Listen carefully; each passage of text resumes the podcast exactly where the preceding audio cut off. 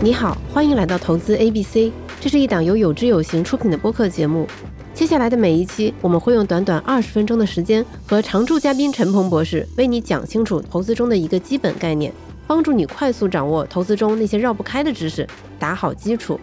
今天是节目的第零期，我们想先和你聊聊，为什么你要收听这档节目，又能从中收获些什么？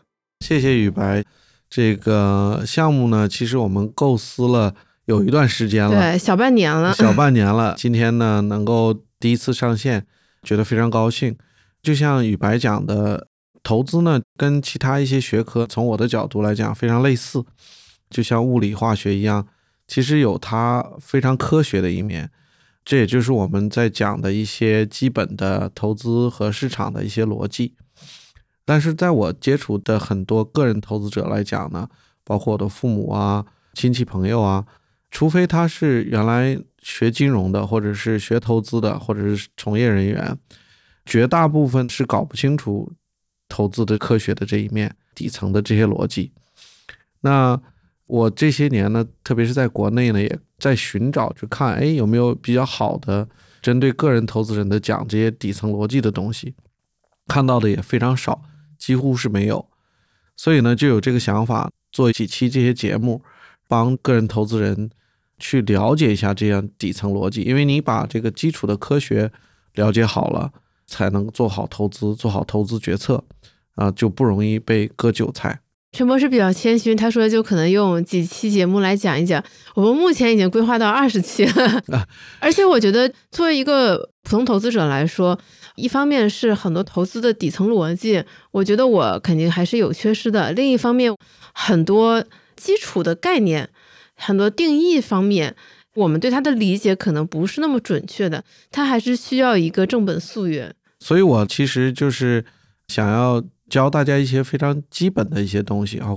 那这样的话呢，大家可以用这个框架来去尝试、去检查、评估、分析任何一个。投资的项目啊、标的啊、方案呢，来自己琢磨这个投资是不是合适，是不是值得投资？对，不管是你未来想要做的投资，觉得看起来不错的机会，还是你目前已有的投资项目，其实都值得你用这个框架来给它重新做一个体检。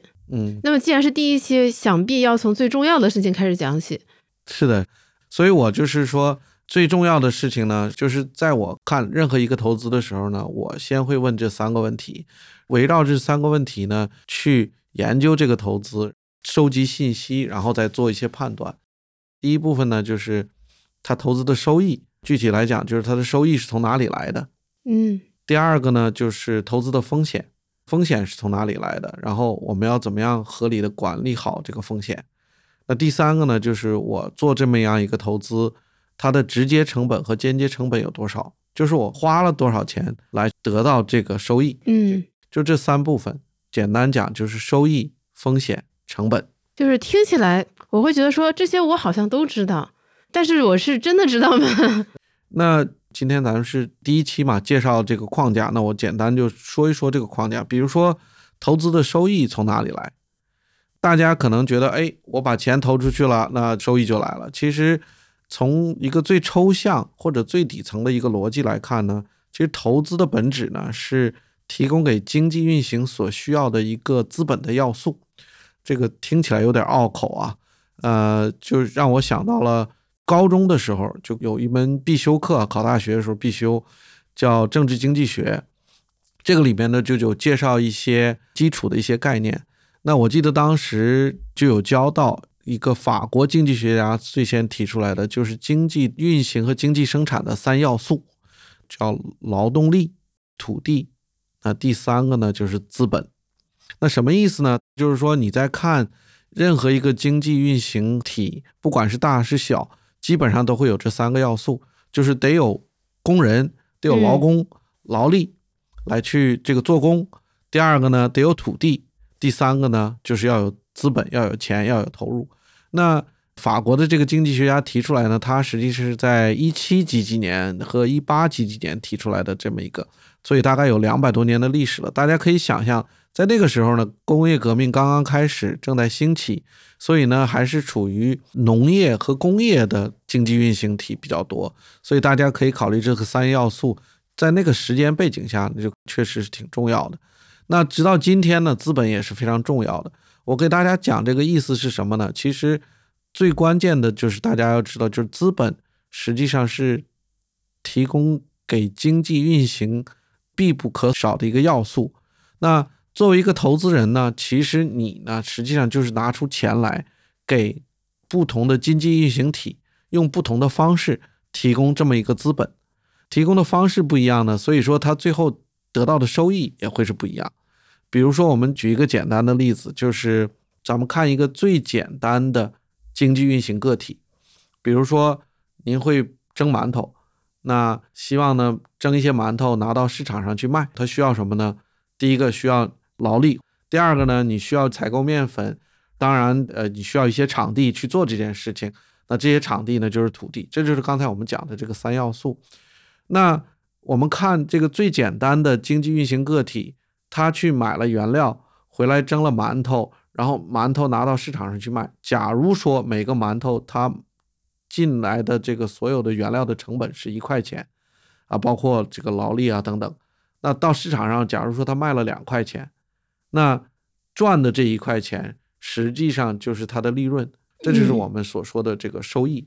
所以给大家举这个例子什么意思呢？就是说我们在投资的时候，实际上我们的钱不是，就是你丢进去有个机器，它就给你吐两块钱啊。对对的。那我们举举更复杂的一个例子，比如说呃，中国有很好的公司，比如说腾讯，嗯，那你买了腾讯的股票，实际上就等于把你的钱。交给了腾讯，由腾讯呢来去参与到不同的经济运行的个体和活动当中，对吧？做做微信，做做游戏，做做微信，做做游戏，做做支付，上面还有其他的很多很多活动。他们还会把你的钱再拿去投资。对，然后腾讯呢，通过这些活动呢，来够赚取一些啊收入。然后把它的成本付掉以后，就是利润。那利润呢，就是还是回到我们刚才讲的，就变成你投资的收益了。对，就即便是我们只是把钱存在银行里，那银行其实也是拿着我们的钱，他可能也去贷款给，比如说我们刚才说的包子铺，是的，对吧？然后包子铺越做越大，最后可能就变成包子大王，然后 IPO 了。那我刚才也强调了几个关键词，就是不同的方式去投资，因为投资不是只有一种。刚才宇白也提到了，把钱其实存到银行是一种投资方式。嗯，那我买国债又是一种投资方式。那我买企业债也是一种投资方式。我买股票是一种投资方式，对不对？我买大公司的股票是一种投资方式。我买非上市公司的股票又是一种方式。那怎么样去区分这些呢？这些不同种的方式呢，后来就被我们定义成不同的投资标的了。比如说，有的我们叫成债券。有的叫成股票，有的这叫成这个风投等等。那这个里面有一些基本的规则是什么呢？就是说，根据你不同的投资的方式，它所带来的投资的风险是不一样的。你要是想获得高的收益，基本上呢需要去冒更高的风险。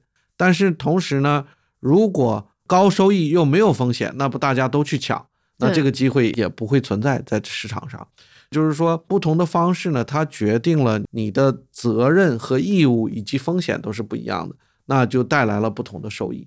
那所以说，在接下来的播客里面呢，我们会挑选一些大家会经常碰到的资产和投资标的，然后去分析它的收益和风险。那另外一个很有意思的事情呢，就是在市场上有些收益呢是通过经济运行的活动来产生的，这些呢我们叫做市场的经济的行为。那另外一些呢，实际上它是通过市场上博弈来的，就是说我拿到的收益或者我拿到的收益多，那市场里就会有另外一个投资人拿到的收益少，嗯，是这个意思。所以它是通过博弈来做的。所以说这两种收益的特点是完全不一样的，这个我们也会在未来的播客里给大家多介绍。那今天我呢就不在这里多展开了，就是说我们看第一个要素，就投资 A、B、C 框架第一个要素就是收益。嗯收益从哪里来？绝大部分收益是参与到经济运行的个体当中、活动当中，创造了更多的价值来产生的收益。也有一小部分收益是通过市场博弈来的。那这个市场博弈呢，实际上是个零和游戏。嗯，这个跟前面的经济运行的收益是不一样的。第二个要素呢，我们刚才讲了，就是呃风险。风险哎，那风险是从哪里来的？我们要怎么样去正确看待？那我刚才讲到，就是风险这个东西呢，其实跟收益呢是相辅相成的。，对相辅相成的，紧密联系在一起的。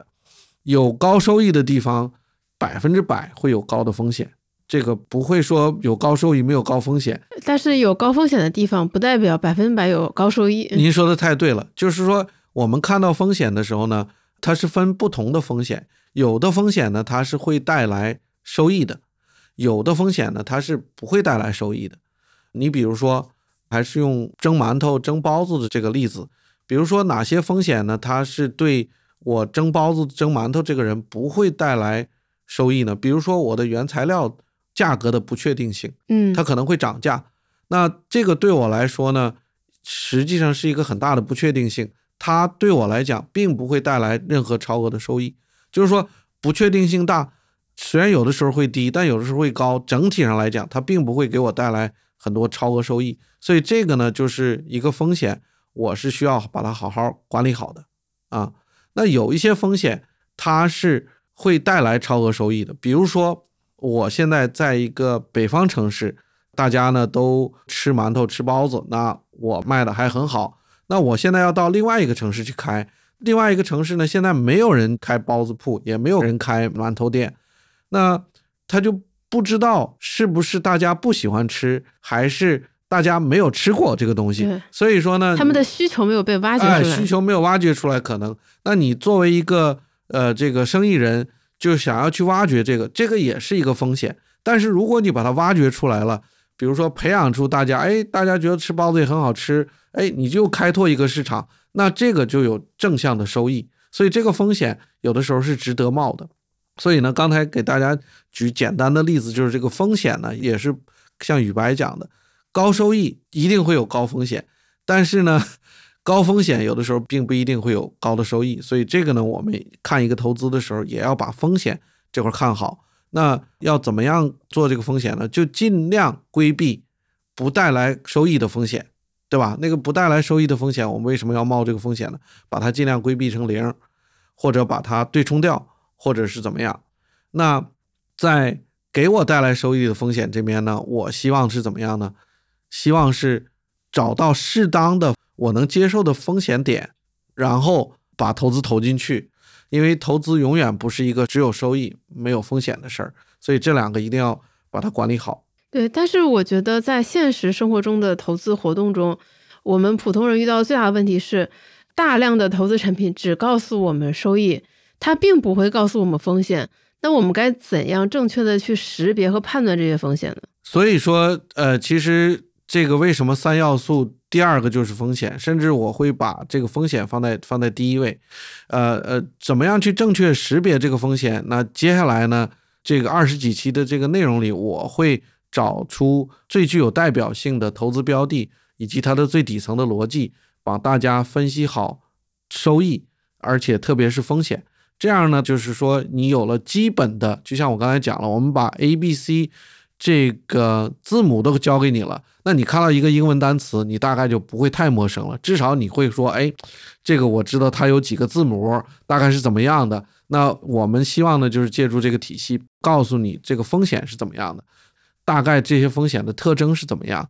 然后呢，你进一步可以去判断，哎，我冒了这个风险，它是不是给我收益？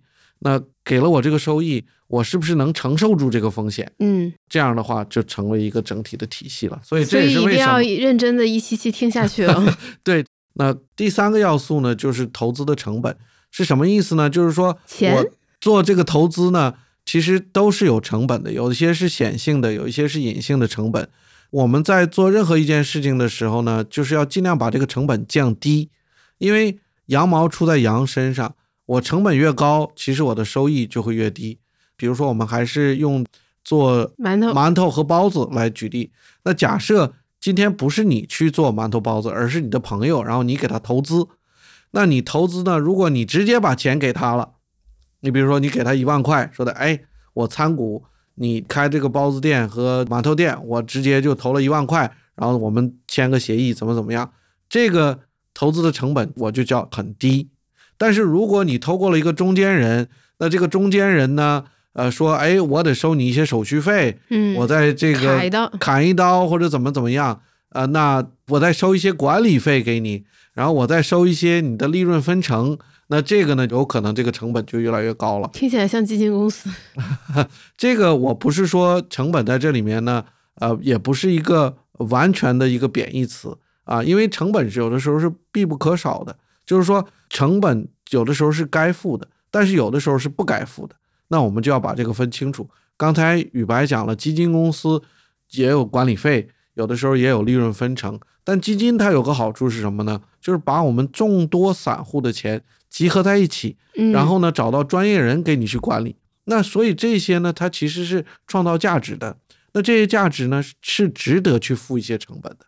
但是如果他要是要求很高的成本，那就不合理了。这个我们未来也会讲。所以呢，回过头来，投资的三要素对任何一个投资者。呃，特别是对我们广大的散户来讲，其实就是三点。第一点就是投资收益，啊，甚至我在前面加一个词叫预期的投资收益是怎么样的？因为未来我们不知道，但是我们可以预期大概是什么样。然后预期的风险是什么？然后呢，成本是什么？嗯，把这三个搞清楚了，基本上我觉得会覆盖掉你平常会遇到百分之九十的投资的问题。就是我要赚的这个钱，这个钱从哪儿来？那我要为此冒的风险是什么？以及我要为这项投资付出什么？我的真正的成本是什么？对，那在未来的播客里面，我们会着重通过这三方面来讲。第一个呢，就是收益、风险和成本。然后呢，同时我们会抽象的给您讲，就是说，哎，这个要怎么去理解，怎么去看？比如我们怎么去看债券？我怎么去看股票？它是参与到哪些经济行为里了？它冒的风险是哪些？大概你这个市场的框架是怎么样？它的投资的成本是怎么样？讲了这个抽象的概念以后呢，你有理解以后呢，我们在另外一边呢，再给你辅助一些数字和案例，这样你就知道哦，原来是这样。比如说我如果冒了股票的风险，大概每年平均我期望能得到的收益是多少啊？等等这些例子，这样呢，大家。到最后呢，就会比较有概念，比较能够识别到一些很基础的一些东西，逻辑就比较清晰了。嗯啊，对，稍微剧透一下，我们接下来覆盖的包括但不限于债券、股票。